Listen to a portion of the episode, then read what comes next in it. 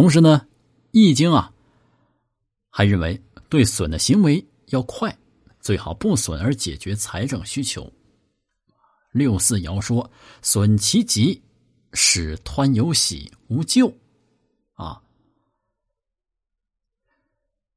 另外呢，这个象说啊：“损其吉，亦可喜也。”对于这个损其疾啊啊疾病的疾啊，呃，专家大多解释啊说人有病治得越快越好。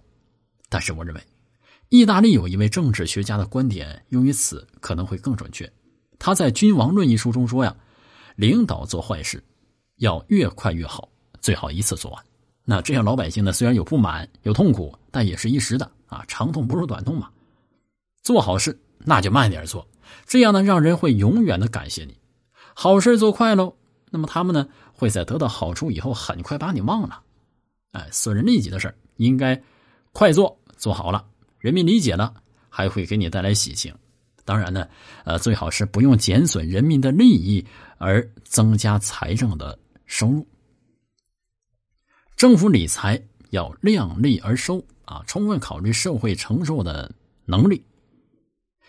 在支出上必须呢遵循节俭的原则。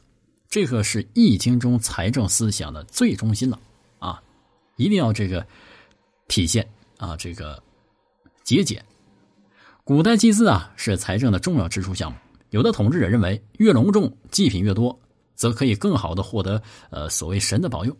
那文王认为呢，呃节俭就行啊。孔子认为，在损的时代啊，节俭还是应该有的。